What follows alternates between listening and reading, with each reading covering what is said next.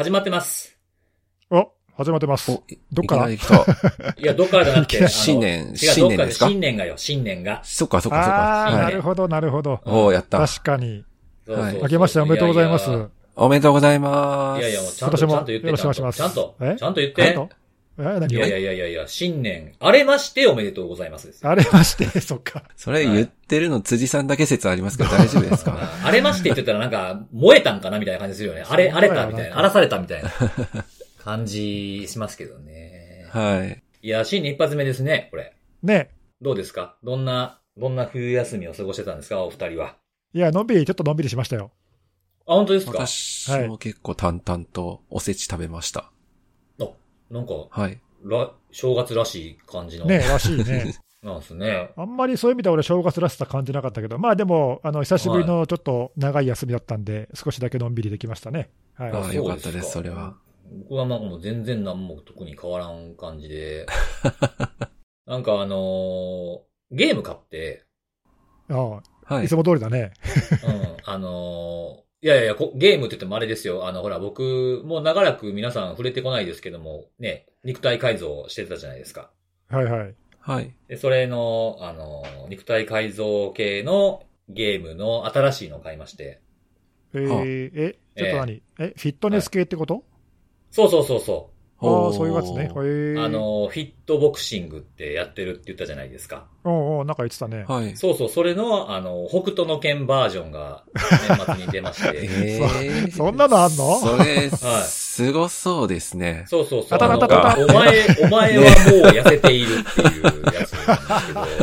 なんでギャグじゃねえかよ、それ。すけど。いやいや、あの、モヒカンとかを殴り倒すわけですよ。マジか。面白すぎるなそうそうそう。新年、新年からそれやってるんですやってるやってる。あの、12月の22日に発売されたんですけど、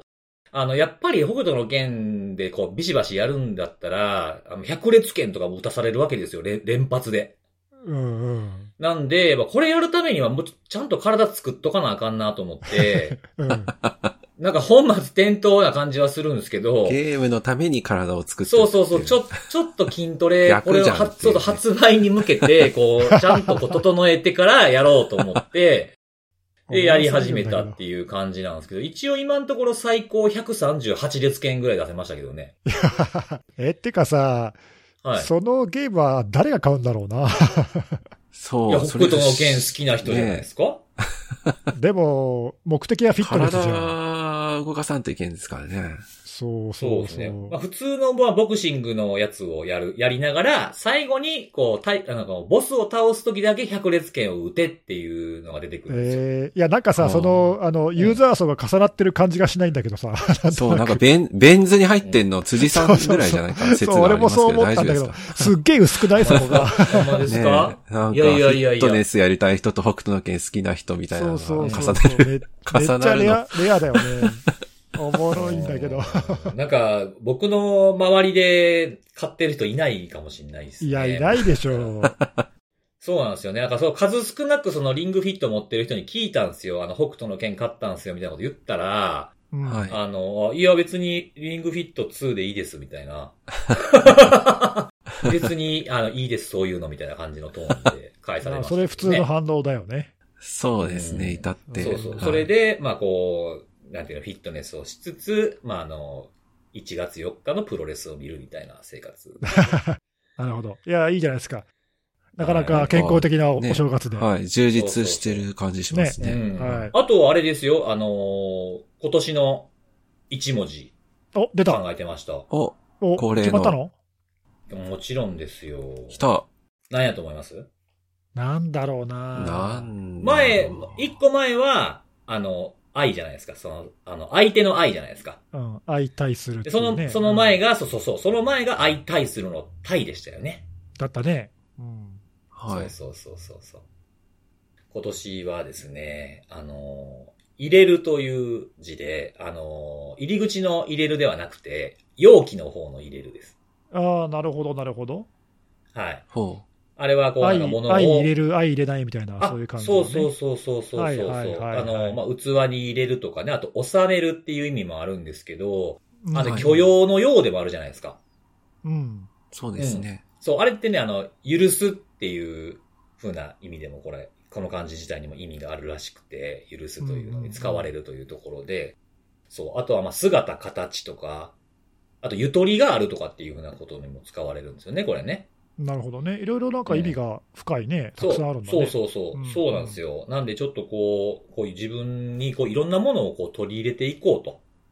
なるほど。うん。なんかこうやっぱと年取ってくるとね、なんかやっぱこう凝り固まったりとか、こう固定観念に縛られるみたいな、頭固なるとか言わ言われるじゃないですか。なんか年取取ると、みたいな。そうそうそう。だから、まあそれは、まあなかなか防げない部分もあると思うんですよ。経験からね、自分の経験とかからすると。はいはいとはいえ、やっぱり意識せえへんかったらどんどんあかんかなっていうふうなことと、あとは個人的にこう、許すっていう行動っていっちゃん難しいんちゃうかなって昔から思ってて。いやー、確かにねう。。うんん。頭では分かってても感情的に許せないとかあるもんね、いろいろね、そういうそうそうそうのもね。そう。それもあるしね、うんなんかこう、やっぱりこう、ね、若い、自分よりも若い人がどんどんこう増えてくるじゃないですか。はいはい。自分が年取っていくとね。そうするとなんかこう、全然こう文化が違うとか考え方が違うとかってもすごいたくさんあるんじゃないかなと思ってて。はい。ギャッうん。プね。で、なんか、うんそうそうそう。で、なんかこれって、あ見ててね、これってもうもうほぼほぼこれあかんやろ失敗すんでみたいなこととかも、なんかこう、頭ごなしにそうじゃなくてみたいに言うのやめようみたいな、こう、気持ちがあってね。をうん温かく見守ってあげよう的な？うんそうそうそうそう。それでなんかほんまに困った時に助けたらいいだけであって、おおうん。なんかね、その辺をちょっとこう意識して、あの、バランス取る、取ることって大事なんちゃうかなっていうことを、常々思ってたんですけど、なんか最近よく、ここ一去年ぐらいよくそういうようなことを考えることがあったんで、今年の一文字はこのようっていう字にしようかなと思って。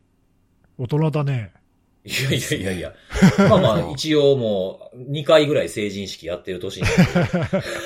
軽くやってる年なんで、まあ大人は大人なんですけれども。なるほど。はいこう、ちょっとまあ、ゆとりを持って、こうんう、ちょっとどっしり構えてみたいな感じですか？へそうそうそうそう。やっぱりね、なんかこう、弱い犬ほどよう吠えるみたいな感じにはならんとこうっていうね、ことを考えたわけなんですよ。いや、なんか聞いたらとてもいい、いい目目標というかなんか、うん。ーはい。えーなんはかい、いいっすね。そう、はい。そうなんですよ。それでいこうかなと思っております。はい。はい。ということで、えっ、と、今日でお便りは特に、えー、なしですね。ちょっと間が空いたので、そんなにうん。まあ、新年1回目だしね。はい。まあ、引き続きまた、はい、お待ちしております。はい。ということで、今日もセキュリティのお話をしていこうかなと思うんですけれども、えーはいはいじゃあ、新年一発目はですね、僕が行かせてもらっていいですかね？お、どうぞ、はいよろしくお願いします。はい。あ、よかったよかった。あかんって言われたらもうどうしようかなと思ったんですけれども。あかんって言ったことないやろ。聞くんじゃ、聞くんじゃなかったな。あかんって言われたらどうしようと思いながら 聞いてて、新年一発出花くじかれるやんと思いながら、ちょっとふわふわしてましたけれども、お願いします。はい。えっと、今日僕がですね、紹介するのは、去年の末、えっとね、12月の20日に出ていた、えーまあ、ブログのような記事をですね、ちょっと紹介しようかなと思ってるんですけれども、はい。えっと、NCSCUK っていうところがありましてですね、うん。えーまあ、これイギリスの、えー国立サイバーセキュリティセンターっていうところの、まあ、略称が NCSCUK なんですけれども、はい。ここがですね、あの、不正なリンク、まあ、いわゆるフィッシングとかマルウェアとかに誘導するようなリンクってあるじゃないですか。メールに書かれてたりするような、まあ、PDF とかにもあったりしますけれども、そういったものをクリックしないようにしましょうっていうふうにユーザーに伝えることっていうのは、まだ機能してないですよ、そんなに。みたいな感じのタイトルでブログがエントリーされていたんですよ。うんうん。で、それをちょっと今日紹介しようかなと思うんですけど、まあこの理由っていうのはおそらくはお二人もこれを聞いてる方も想像つくかと思うんですけど、まあユーザーはえー時に意図せずにそういったえー悪意のあるリンクを不注意にクリックしてしまうことっていうのはまあなかなかなくせないっていうふうなことが理由でもあるんですよね。はい。はい。で、まあ何の意識もせずにこうささっとですね、見た時に、はい、これおかしいっていう風な感じで、えー自然に見分けることができればいいんですけど、まあまあそんなわけにはいかないという風なことと、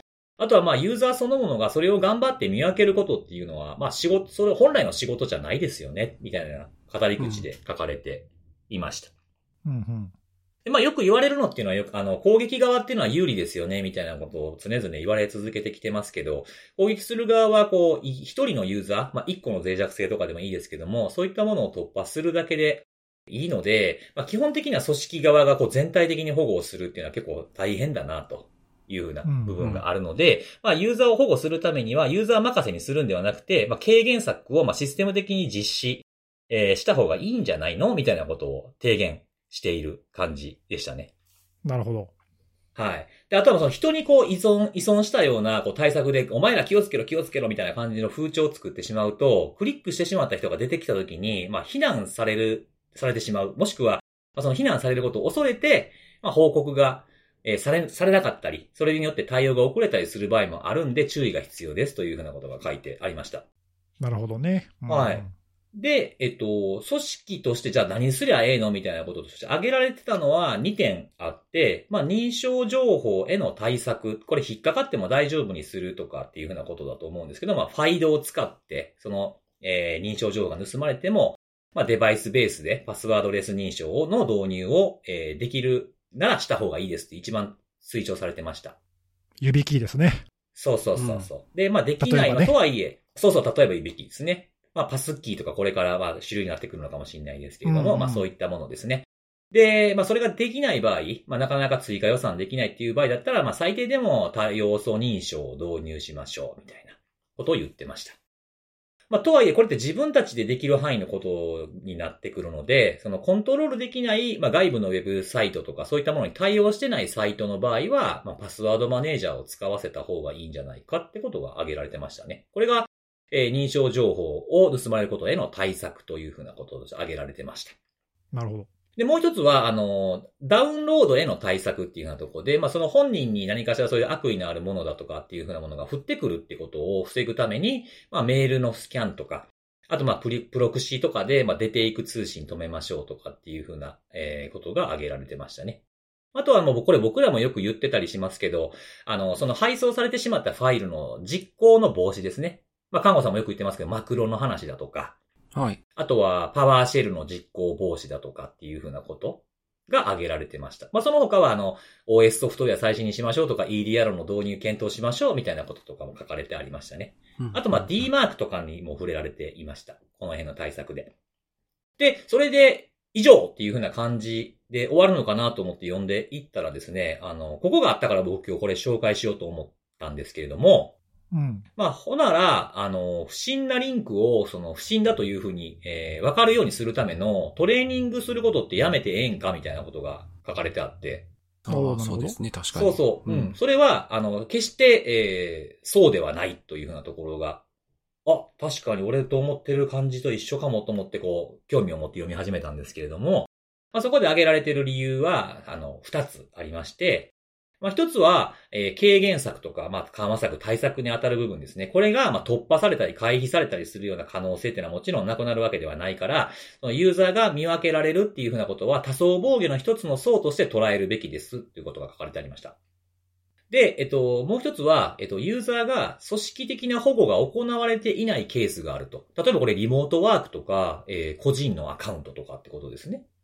このポッドキャストでも多分紹介したと思うんですけども、個人の Google アカウントが乗っ取られて、組織のネットワークに入ってこられたっていうケースありましたよね。ああ、なんかシスコかなんかだっけ？なんか、シスコ、シスコ。そう、シスコ侵が、入そうそうあったね。うん。うん。ヤン・ラーオンっていう、あの、ランサムグループに攻撃を受けたっていう時のやつが、そうそう、こういうふうな、その、守れない範囲もあるからっていうふうなところで教育が必要みたいなことが書かれてありました。で、あとはさっき言ったその、まあ、文化、その、開いてしまった人を責める責めないみたいな文化の話がありましたけれども、そこでですね、あの、報告を、例えば見分けて、見分けてこれおかしいんじゃないっていうふうに、まあ、リテラシーが高い方とかだったら、とかもしくは慣れてる方とかだったら、あれこれ変やなって、即座に気づける人も中にはいるじゃないですか。うんでそういった人が、あの、増えることによったら、それは、増えることによって、それは組織の強みになると。まあ、なぜかというと、えー報告が、こう、スムースに気軽に上げられるようになるっていうふうなことで、それがきっかけとなって、他にも届いてないかとかっていうふうに、えー調べることに加えて、えーそういった非難しないような文化っていうふうなものを作っていくのに役立つんじゃないか、うんっていうことが挙げられてました。なるほど。実際あれだよね、インシデントハンドリングとかでそういうケースって多分よく見かけるような気がするんだけどさ、話もよく聞くし、はいなん。かね、あの、気づいた人が報告してみたら、実は気づいてない人が結構いっぱいいたみたいなね。そうそうそうそうそう。だからそういうのっては、だから割とよくある事例な気がするね、それはね。そうですね。そうう。んだから気づいた人よりも先に開いちゃった人がいたとしても、それを見つける機能がどこの組織にでもあるとは限らないので、まあ人がきっかけとなってっていうケースっていうのは結構馬鹿にできないんじゃないかなって僕は思うんですね。はい。まあそうだね。うん。なんで、あの、まあ、見分けないでも済むっていう風なことが徹底できればいいけど、さっき言ったみたいにね、リモートワークとか個人アカウントとかっていう風なものも、で、なかなかそれだけでは済まないっていうのが現状なんじゃないかなって、まあ僕も常々思っていまして、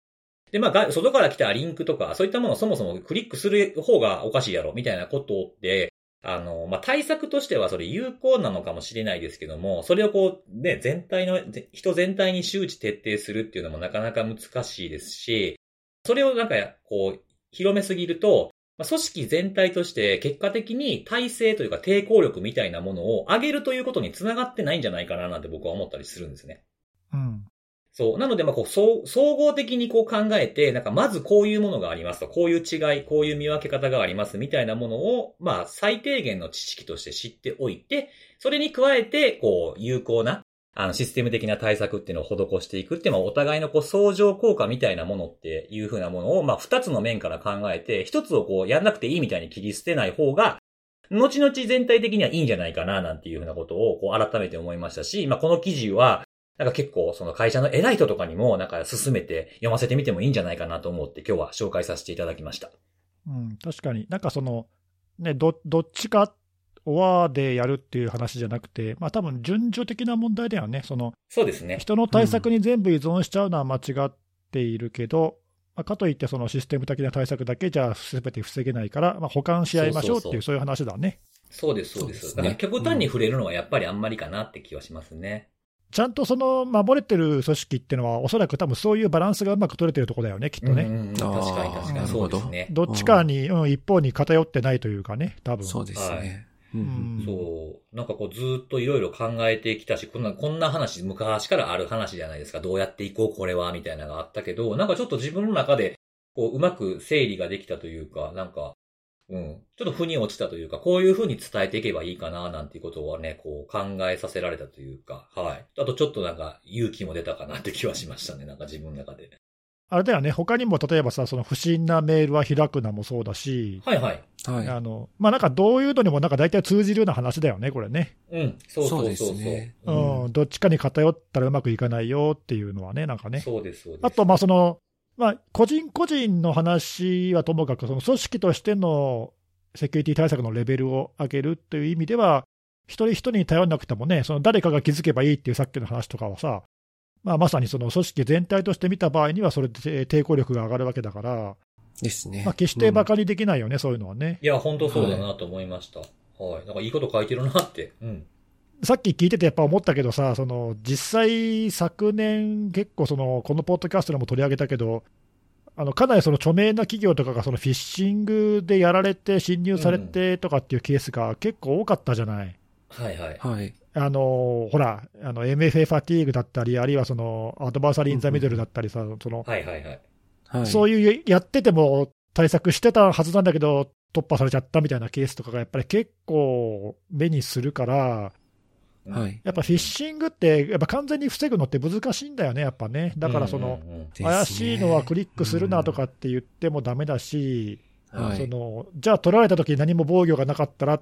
全然もうね、そのままスルッといっちゃうかっていうと、それもダメだから、うんうんやっぱりね、さっきのその認証をしっかりやるとか、あるいはその複数のさ、その対策をこううまく組み合わせるっていうのが、まあ、やっぱり大事なんだなっていうのを、そうですね。なんか実際の事例がそうやって言ってるもんね、なんかね。そうそうですねだから全部システム、全部人っていうんじゃなくてっていうところのバランスは改めて考え直した方がいいんじゃないかなっていう気はしましたね。んそうだね。。あとなんか言ってる対策は結構みんなどれもこれも基本的な対策ばっかりだったかそうらさ、。そうそうそうそう。この辺は全然はい真新しいこと特に書いてなかったですから。ですねはい。ねうんだからまあそういう基本ちゃんとチョイスにしっかりやって、バランスよく取れてるところがやっぱり結局強いのかっていうのをなんかね、はい改めてうんうん思いましたね。うんはい。そんなはい。感じでございます。いや、そういう意味でもなんかいい、いい記事だね、そういう意味ではね。はい。ですねぜひ読んでいただければと思います。はい。ありがとうございます。はい。はい。ということで、じゃあ次は、カモさんいきますかね。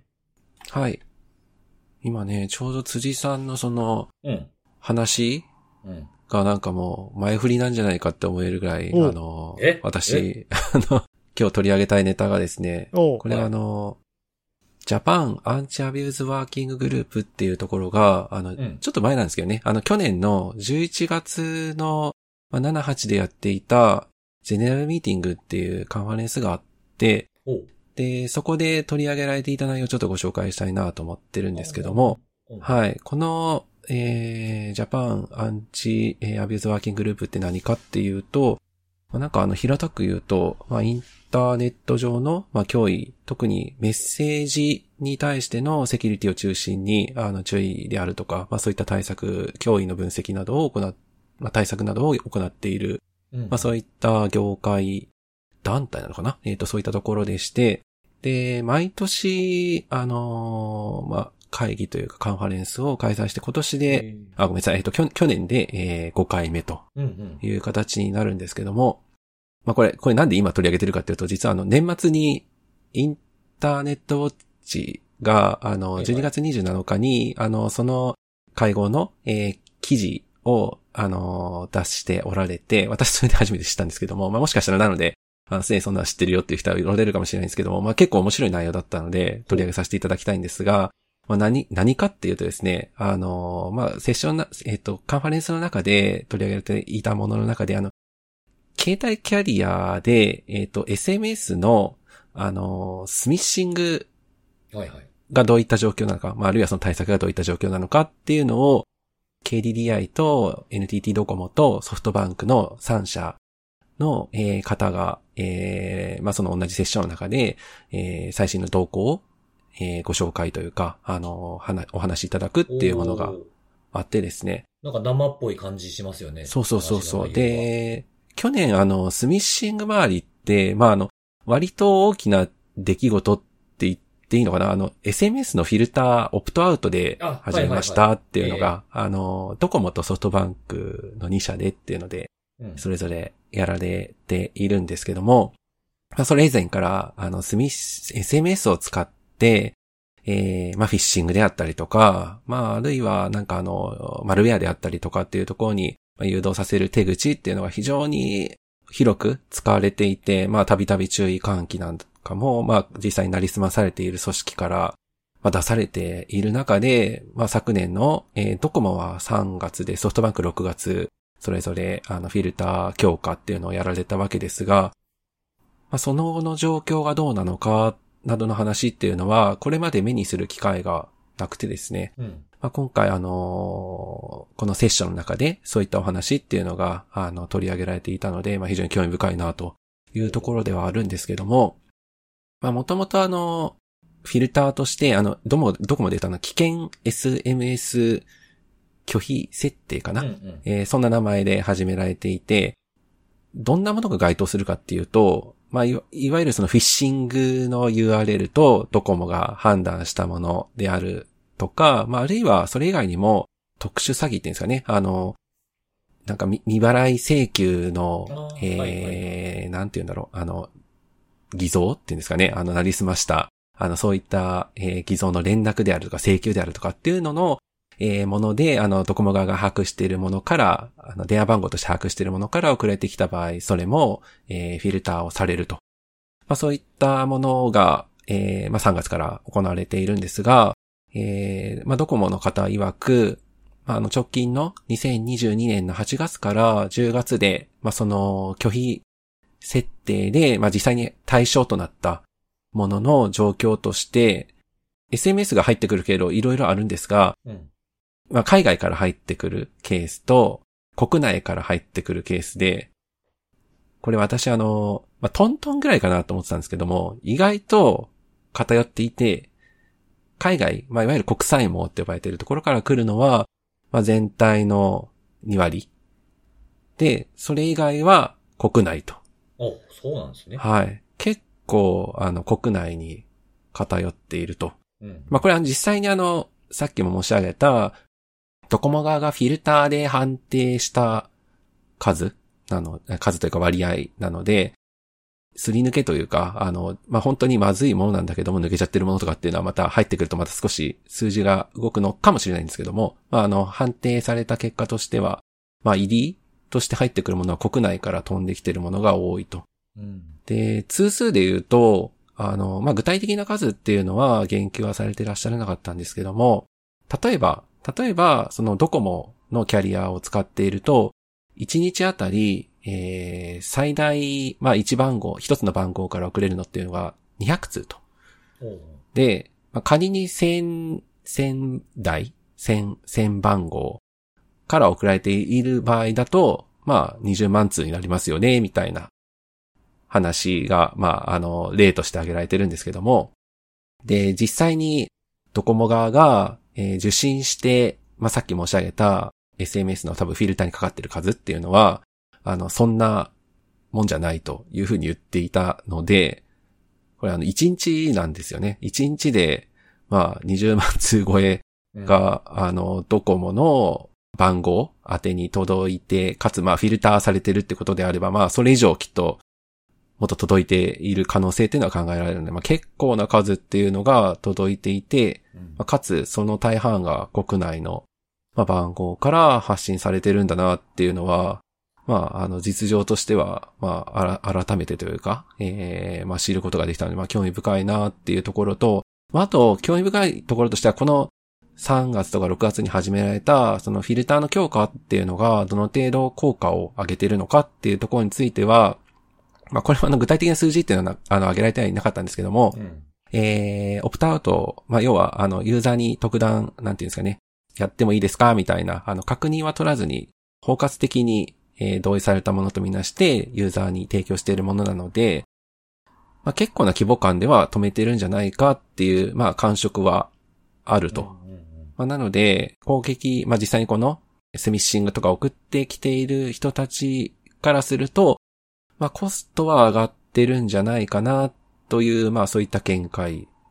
を示されていた一方で、まあ、やっぱりあの、どういった場合にこのフィルターを抜けるかっていうのは、まあ攻撃者側も、まあいたちごっこというか、手を変え品を変えっていうふうにあの表現はされていたんですけども、対策すり抜けっていうのが残念ながら発生はしていると。例えば、まあこれはちょっとすみません、あのセミナー上では元気なかったんですけども、あの、実際に流れてるものとか見ると、まああの SMS で太字とかを使って、送ってきたりするとか、ユニコード形式なので SMS が。なので、あの、文字コードが変わるんですよね。うんうん。はい。太字とか、あるいはその車体とか使うと。ああ、はいはい。はい。まあ、なので、それですり抜けをしようとする。まあ、そういった手口っていうのは実際観測はされていたり、まあ、あるいは、あの、ドコモとソフトバンク、まあ、あるいは、多分、えー、au も、まあ、何がしかのフィルターをやってたと思うんですけども、あの、まあ、そういった3つのキャリアで、まあ、全、全部が全部防げるかっていうと、まあ、例えばどっかの特定のキャリアでは抜けがあるとかっていうのがあったりすると、まあ、結果的にはそれを、えー、攻撃者側が行うことで、まあ、どっかしらに届くと。まあ、いう感じもあったりはするので、まあ、あの、まあ、そういったきっと背景からか、まあ、抜け、まあ、一定の効果はあるが、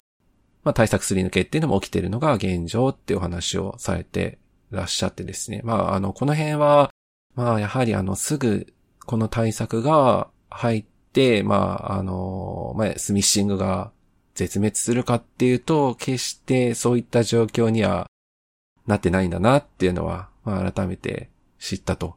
いうところで、で、もう一個興味深かったのが、この SMS とか、まあそういったものに対しての、まあ考え方っていうところで、まあこれあの KDDI の方が言及されていた部分ではあったんですけども、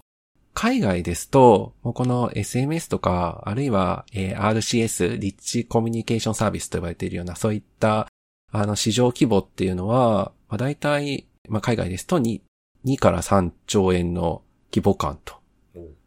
で、それに対して、まあ、国内は、えー、2018年かな？えっ、ー、と、まあ、少し前は40億円の規模だったんですが、まあ、最近の状態、最近は150億円程度にはなっていて、まあやっぱり、あの、そういった市場は、まあ広がりつつあると。まあそういった現状もあるので、まあやっぱりあのスミッシングという手口に、まあ注目が、まあ集まってるんではないかというところと、まああと、まあこれはもしかしたらあのキャリアの方の、まあ希望というか、あの 願いが入ってるのかもしれないんですけども、まあこの SMS とかの、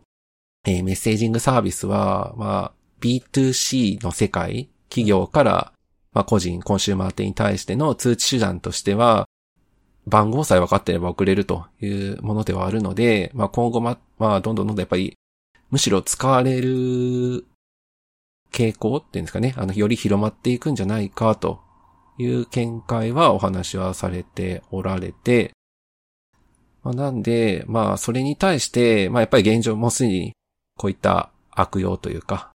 まあまずい問題っていうのが起きてるわけなので、一応それに対しては、共通番号というものを作っ、導入をして、えー、まあ見分けをしやすくすると。あの、さっき見分けるなって話あったかもしれないですけども、あの、見分けをしやすくすると。要は SMS 専用の番号を作って、で、その番号は、あの、キャリア側で、えー、事前に審査をして、えー、まあ、特定の企業から、特定の企業にしか、まあ、あの、使わせないと。まあ、そういったことで、まあ、なりすましを防止したり、まあ、あるいは専用の番号になるので、えー、まあ、識別が容易になるんではないかというお話はしてらっしゃいました。まあ、あの、まあ、本当にちょっとそういった効果になるのかっていうのは具体的に始まってみないとなんともというところではあるんですが、個人的にはなんか SMS ってもう、あの、古い技術っていうんですかね。だいぶ前からあるものなので、使われるケース減っていくのかなというふうには思ってはいたんですけども、まあ、キャリアの方の見解としては、まあ、あの、今後も使われると、まあ、よりむしろもっと広がっていくっていうような、あの、考え方ではあったので、その辺も踏まえて、やっぱりいろいろ考えていかないといけないなっていうふうには、セッションの話を受けて、はい、思ったところです。最後のお話だけどさ、そのまあ、SMS に代わって RCS がもしかしたらこう利用拡大するか、まあ、どうかでその辺のあの動向は分かんないけど、はい、その今、結構電話番号がその本人確認とか本人の認証の代わりで結構広く使われてる、まあ、少なくとも国内では結構今でも使われてるっていうのは、そ、ねはい。うん、まあ、それは現状そうだし、まあ、手軽にできるっていういい面もあるけど、やっぱ悪い面もあって、例えばほら、この間国内でも事例があったけど、そのいわゆる SIM スワッピング的なやつで、はい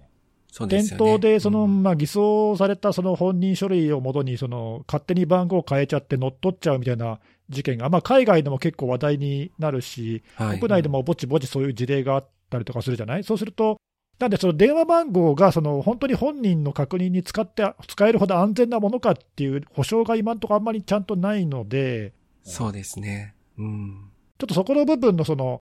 なんだかな、バランスっていうか、そのメッセージのセキュリティのバランスを取るのももちろん大事だけど、それに紐づいてるその番号自体が本当にあの使って大丈夫な安全なのかっていうのと、なんかセットに考えないと、仮にもっと、うん、広く使われるとしても、なんかそれは攻撃側にチャンスになっちゃうだけになると危ないので、なんかね、その辺のバランスのいいこう対策がなんか求められるのかなっていう、なんか現状さ、その店頭でなりすますっていうのが、なんかうまく防げる仕組みがないような感じが若干するので、うん、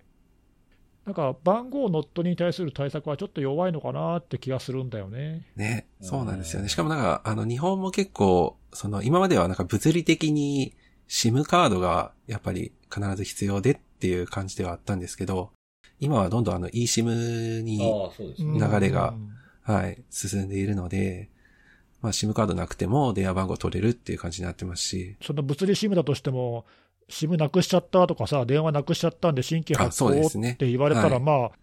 本人だと認めてしまったらそう出さ、やらざるを得ないしね。そうですね。その辺の確認が弱いとまずいですよね。そうそうそうそこが簡単に突破できちゃうんだとすると、いくらね、そのそっちのメッセージセキュリティ側が良くてもさ、あの全然元も子もなくなっちゃうんで、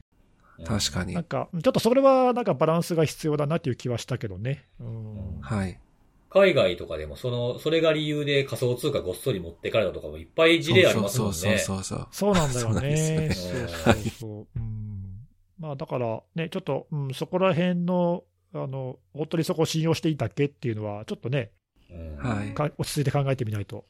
もうこれどうなんですかね？さっきその看護さんのなんか話の中盤ぐらいで、その、仮にの例ですけど、最大200通でしたっけ？はい。ドコモが送信できる。はい。それを、まあ、フルフルにやったとして、仙台感染するっていう過程で、最大20万通日に SMS がばらまかれてるんですよね。可能性があるってことだよねはい可能そうそうそう可能性として。20万通って相当すごくて、あの、僕が昔、あの、診断業務やってる時に、メールの不正中継試したら16万通飛んだことがあるんですよ、メールが。それ比較対象としてどうなのそれは。これより多いって、おー、おーと思ったんですけど、まあまあ、それはさておき、あの、日に20万通の SMS、フィッシング SMS がばらまかれてるっていうのって、これ、あの、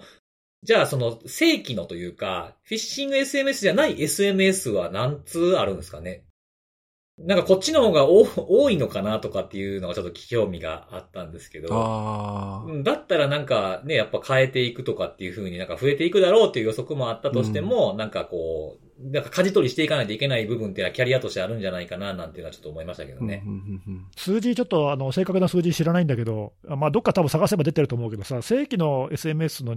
多分通数はもっとすごい多いと思うけど、うん使われてるんですかね、そんなに今も。いや、使われてるでしょ、使われてるとは思うんだけど、それよりもさ、その例えばまあドコモだとしても数千万回線あるわけで、うん。はい。まあ、そこのキャリアに仮にその20万通を超える、まあ、100万通は仮に超えなかったとしても、はい。まあ、毎日毎日、その数パーセントのユーザーが、そういう不正なやつを受け取る可能性があるわけだよね。そうですねうんで、まあ、それをまあ実際のところ、かなりブロックしてるっていうことだとすると、うん。まあ、そのゼロには多分そのさっきその抜けちゃうっていうのがあったけどさ、その公益側もテスト回線使えば簡単に確認できるから、うん。そうですね。あこれは抜ける、これ。れは抜けないっていうのが、多分ね、キャ全部のキャリア、うん、テスト回線とか持ってばさ、いくらでも試せるから、まあ、それは多分ね、なくならないと思うんだけど、う。うんんまあでもその、やっぱりコストを上げるってすごく大事な考え方はいはいで、はい。ほとんどは防げるっていうのは、やっぱり結構大事だと思うんだよね、どんどんどんどん難しくなるっていうのは、やっぱりすごく大事で、そのうち諦めるからさ、攻撃側もさ、もっと簡単にできることを探そうって多分なるはずなんで他にあれば、そっちに移りますからね。そうそうそううん。どどっかのタイミングでそのコストが上回るタイミングが出てきて、これは割に合わないやってやめるっていうタイミングがどっかで出てくるから、うんうんまあちょっとね、あの地道だし、抜け漏れがあって、なかなかその成果としては難しいっていう面はあの続くかもしれないけど、いや、まあうん。これ、あの全ユーザー、まるっと包括的に、まま守りましょうっていうのは、あのいい取り組みだと思うけどね、au もなんかね、近々始めるらしいし、なんか、はい、近々って話ですね。そうそう、はいまあ、あの大手のキャリアこうやってやってくれたら、まあ、だいぶ景色変わってくるんじゃないかなと期待してるけどね。そうですねうんはい。うん。はい。わかりました。ありがとうございます。はい。はい。じゃあ、最後はネギスさんです。お願いします。はい。えーじゃあ私からはですね、まあ、ちょっと新年これ最初のお収録ってこともあるんで、うん。はいちょっ。と最近新しく使い始めたサービスについてちょっと、ちょっと小ネタシリーズで2つほど紹介したいなと思ってるんですけど。新しいサービス。新しいサービスですか、うんそれは、何なんですか？何かを、何か新しくやり始めたのか、何かをやめて新しいのに変えたのか？あ、そうそうそうそう、その辺ですよね。そうそう。で、ちょっと2つ取り上げたい気になりますね。はい、。取り上げたいなと思う。一つ目はですね、ええっ、と、パスワードマネージャーの話なんですけども、お来ましたね。はい。あの、ちょっと私からリスナーの皆様にご報告がありまして、あそうそうなんですね。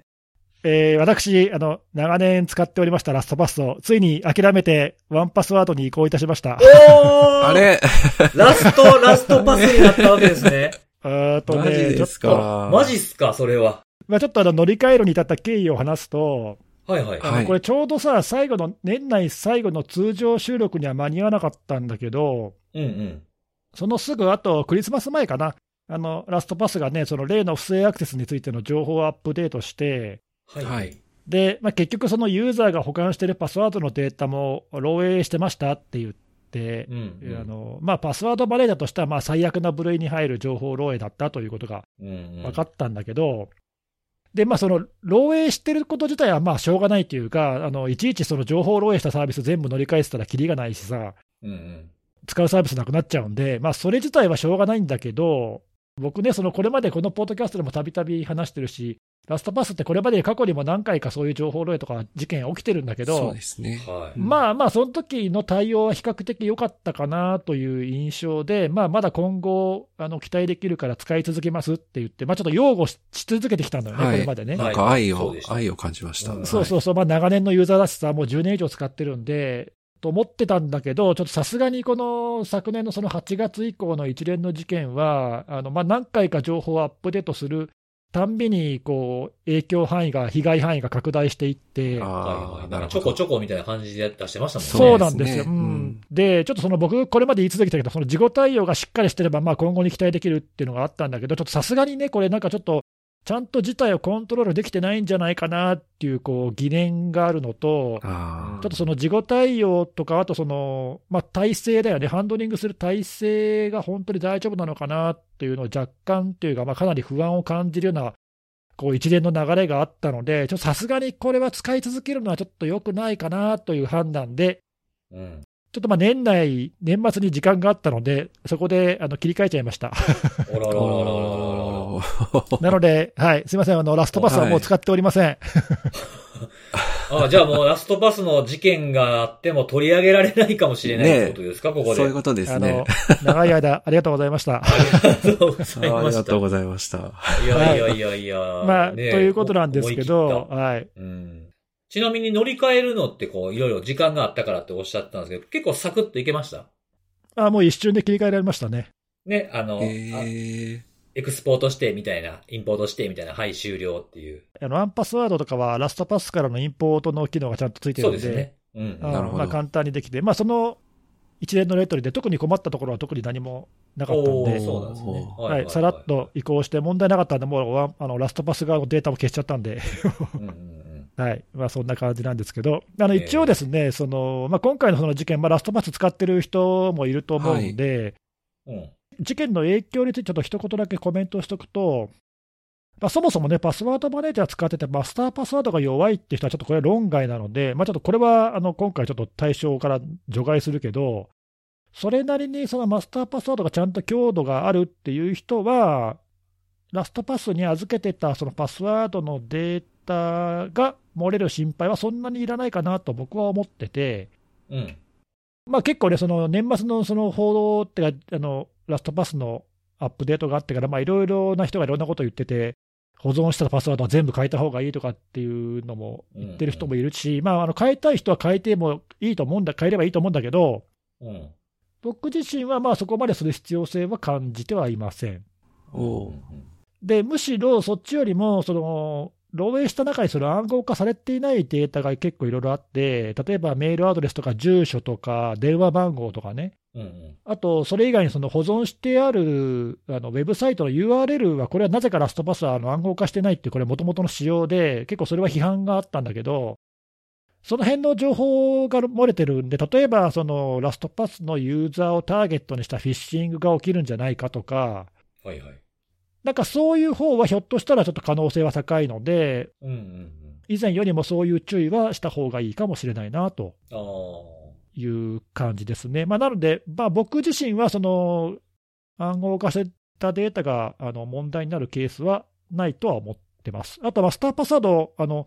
変えた方がいいって言ってる人もいるけど、これもその漏洩したデータには何の影響もないんで、うん。あの変えたい人は変えればいいと思うけど、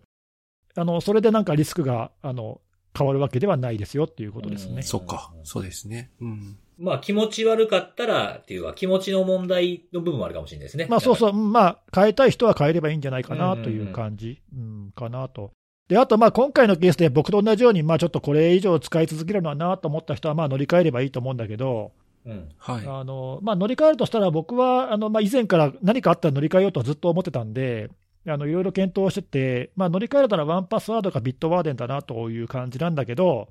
おうおうまあ、今回のケースであの僕のおすすめがいかに当てにならないかっていうのは分かったと思うんで。いやでもそれたまたま、なんかネギスさんのコントロールできる範囲じゃないですか。そうですね。いやいや、確かにいやいや、ね、いやいやいや、そうそうとはね、ほら、専門家としてのこう見る目ってのもあるじゃないですか。さあ、先見の的な話ですか？うん、そうまあ、かラストパスはね、まあ、以前からいろいろ言われてて、あとその僕もその、なんだろう、あの運営会社がね、何回か変わるタイミングがあったりとかしあーはいはいはいて、あ、そうか。そのたんびにちょっと大丈夫かなって感じる面はなくはなかったんだけど、まあ、そのままずっと使い続けてたっていう、ちょっと反省もあるんで、ああ。まあ、皆さんね、いろいろちょっと各自でいろいろ判断していただきたいなと思いますけども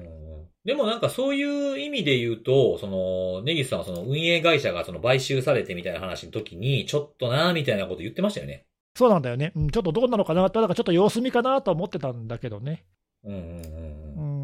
まあちょっとね、その最初使い始めた頃はいいと思って使い始めたんだけど、まあ途中でなんかよよ悪くなるっていうことは、まあまあ往々にしてあることなんで、ちょっとそういう見極めが必要だったかなっていう感じだね。ううんんちょっとまあここまでの事件が起きちゃうっていうのはちょっと想定してなかったというか、あの、うん、対応がちょっとどうだったかなという感じなので、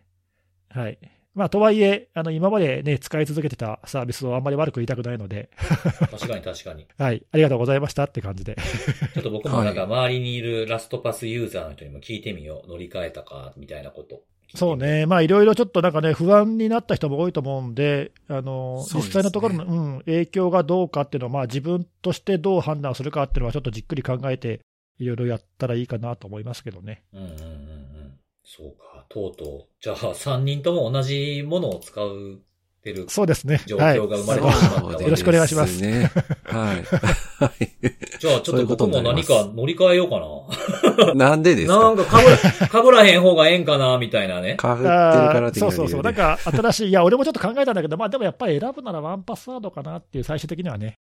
まあでも普通に考えて3人で喋ってるからって2人が使ってる以外のものを使おうっていうのが一番先見の目なさそうな感じしますよね。それを理由に、それを理由に選ぶなよっていうとすころはごい理由ですよね、それは。それだけが理由だったらちょっとね。うん、よくない、よくないですよね、それ。専門家としてどうなんみたいな話になりますそうからね。そうそう。確かになんで、まあちょっと冷静な判断でそうしましたということで、そうはいはいかは。いネギスさんもついにご卒業と。は。はいい、そ卒業しちゃいました。ようこそようこそという感じはいでございます、ねありがとうございました。はいはい、まあそれが、はい、一つ目の話題で、もう一つあるんですけど、はい。はい、あの、まあこちらはさらにこれとなんですけども、えっ、と、はいツイッターの話なんですけど、おえーとまあ、昨年ね、ツイッターはちょっといろいろまあごたごたがあって、まあ、その年末にかけて、そのイーロン・マスクさんが買収した後ごっそり人を減らしたりとか、大型振るったりとかしてさ、はいはいはい。はい。まあ、そのセセキュリティ面っていうよりも、まあ、いわゆるその一般的なその世間を騒がせてるような事件が結構起きてるんだけども、はい。まあ、そんな中ですね、あのまあ、そのごたごたに嫌気がさした人たちが結構やっぱりいて、うんうんで特にそのテック系の人とか、あとまあ中にはそのせ実はね、そのセキュリティの専門家でももうツイッターさよならって言って、うんやめちゃった人が結構いるのね。ああ、いましたね。で、そういう人たちが結構マストドンとか他の SNS のサービスにこう移っちゃってるっていうのをちょっとめ見ていて、で、さすがにこれはまずいなと思って、で、というのはその、あのまあ情報発信としては、そのツイッターも相変わらずユーザー数が多いので、まあ、これはちょっと使い続けることは使い続けようと思ってるんだけど、うん。それそのツイッターで情報発信しなくなった人たちをちょっとキャッチアップしなきゃいけないなと思ったので、うん。確かにそうですね。はい、なんで12月からちょっと僕もマストドンを始めて、ちょっとそういうあの他でマストドンでしか喋ってない人たちをちょっとフォローするようにして、うんあのちょっとキャッチアップするのを始めました。おー。なんでまだちょっと始めたばっかりなので、ぼちぼちなんだけど、まあまあ、それなりの著名なセキュリティの専門家がもうツイッターはやめちゃって、マストドンとかでしか喋ってない人はそれなりにいるんで、うん。ちょっとまあそういう人も。もあのウォッチしていかないとなっていう感じですね。はい。あと、まあ今のところまだツイッターやめようとは思ってないんだけど、ちょっと僕的に衝撃だったのは、その12月の末ぐらいに、あの一回さ、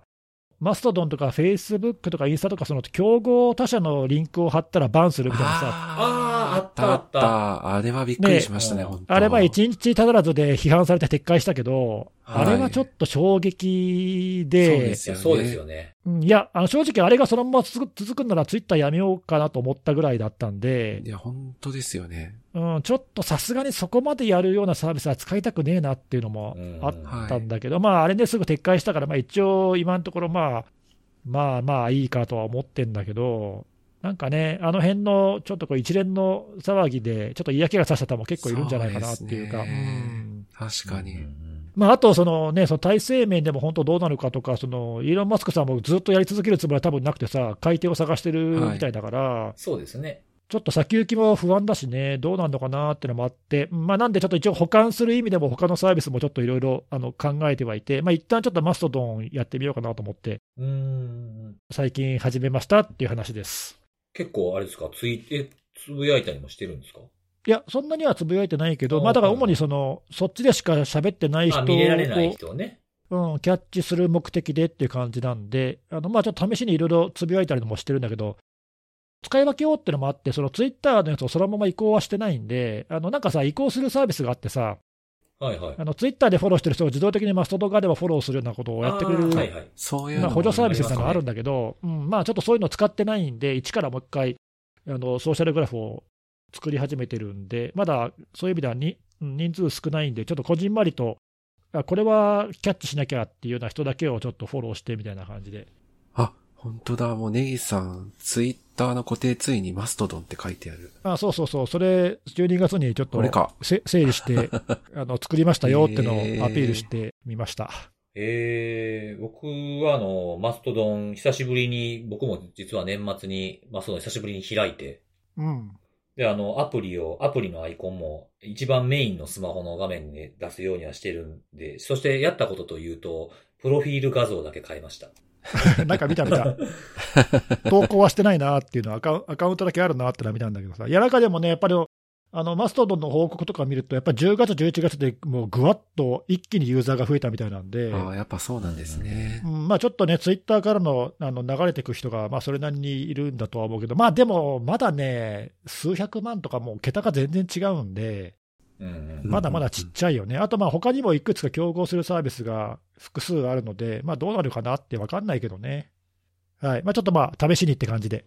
なんかツイッターの移行先はこれみたいな感じの記事もちょこちょこ増えてましたもんね。なんかでもさ、ツイッターをそのまま受け入れられるような受け皿はちょっと難しいよね。ここまででかくなっちゃうと。うーん、そうですね。どうなんですかやあっぱ、うーん。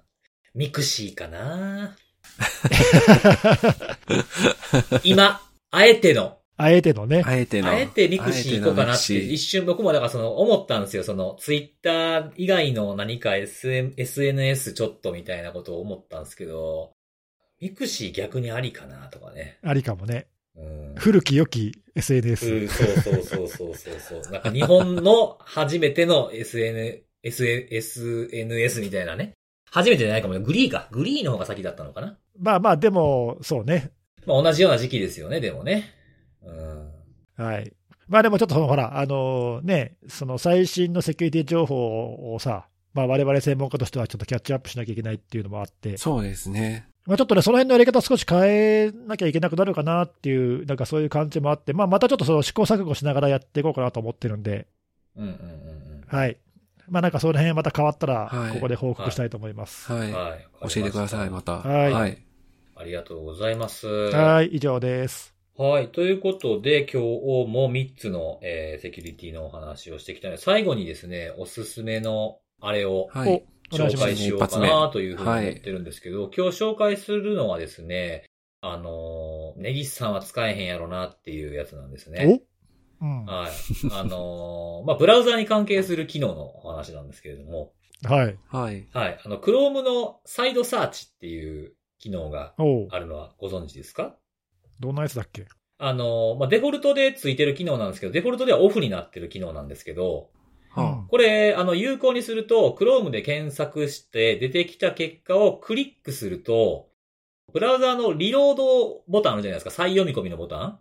はい。このボタンの横に G っていう、あの、Google の G のアイコンが出てくるんですよ。うんうん。それをプチって押すと、サイドバーみたいな感じで、左側に Google の検索結果画面が出てくるんですね。はい。なので、右側の画面を見ながら、左側を操作すると、昔のほら、あの、フレームのウェブサイトみたいな感じ？フレームで作られた。はいはいはいはい。左側にメニューがあって、右側がコンテンツ変わっていくみたいな風に使えるっていう機能がありまして。えー、使ったことないかも。何でしょ？うこれあの、Chrome の設定というか、あの、Chrome コロンフラグスっていう風に入れて出てくるやつなんですけど、うんうん。そうそう。で、そこでサイドサーチっていう風なものが、そのフラグを、まあ、イネ、まあ、あの、イネーブルに変えると、イネーブルに変えて、えー、再起動すると、この機能が使えるようになるっていうやつなんです。ほうほうほう。はい。ただですね、あのー検索ページが Google でないとダメなんで、なるほどね。そうなんですよ。あはは、そこか。ダックダック GO を使ってる私としては。そうなんですよ。だから、ダックダック GO でやってるとダメなんです、ね。ダメですかそうそうそうそう。ダメですね。そう。だから、そこ、そこの辺の変更を、あの、できるとか、もしくは、あの、あの、Google をデフォルトの検索に使われてる方だったら、結構これ、いろんな調べ物をしているときにはすごく便利なのかなっていう。辻さんは使ってんのそれ。あの、今回のために、あの、設定書いて使ってみました。なんで、あの、あれ、ダックダック GO のまま無理やんか、みたいなこととかもやったのでわかるんですよ。なるほど。だからそう、だからデフォルトの検索エンジンを、まあ、Google に変えて、で、Google で検索した結果を開いて、あ、出てきた出てきた、みたいな感じで、最初出てこなかったんですよね。えー、えー何使ってみて結構便利？いや、便利でしたね。なんかいろいろ調べて、こう、なんかいろんなサイトを見て、こう、なんか今までこう調べたことなかったようなこととかを調べていって、こう情報を集めようみたいな、こう手探りな状態の時にはすごい便利だなと思いました。うーん。おうまあでも多分、あの、ダックダック GO に戻すかもしれないです。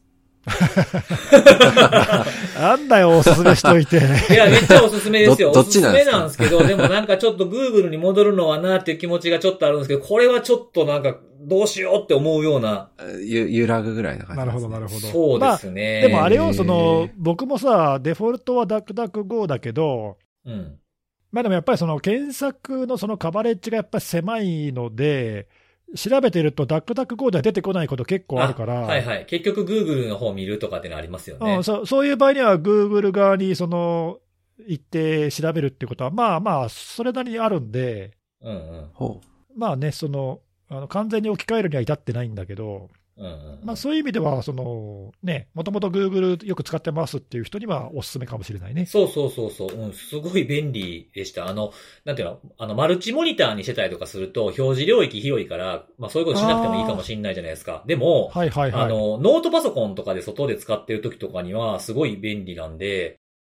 あの、メインの家で使ってるやつは、あの、この設定、あの、有効にしてすぐに、あの、まあ、向こうに戻したんですけど、ノートパソコンの方は、ちょっとこれ、オンにしたままにしとこうかなとは思ってはいますけどね。なるほどね。まあ、そうかそうか、そういう表示領域をうまく効率的に使うっていうことを考えたらそうそう、そうありか。そうそうそう。その、まあ、適材適所でちょっと考えて、皆さん一回、こう、ちょっと、一回どんな感じか使ってみるのもいいんじゃないかなっていう意味での、まあ、おすすめでもあるというところと理解していただければいいかなって思いますなるほど。はい。はい。そんな感じでございます。ありがとうございます。はい。はい。なんか、新年も、こう、あんまり、いつもと変わらない感じで楽しかったですね、そうです今日もね。なんかね。ね安定飛行で。うんはいはい今年もまあやっていきましょう。はい。そうですね。はい。ということで、皆さん今年もえーよろしくお願いします。また来週、バイバイ。バイバーイ。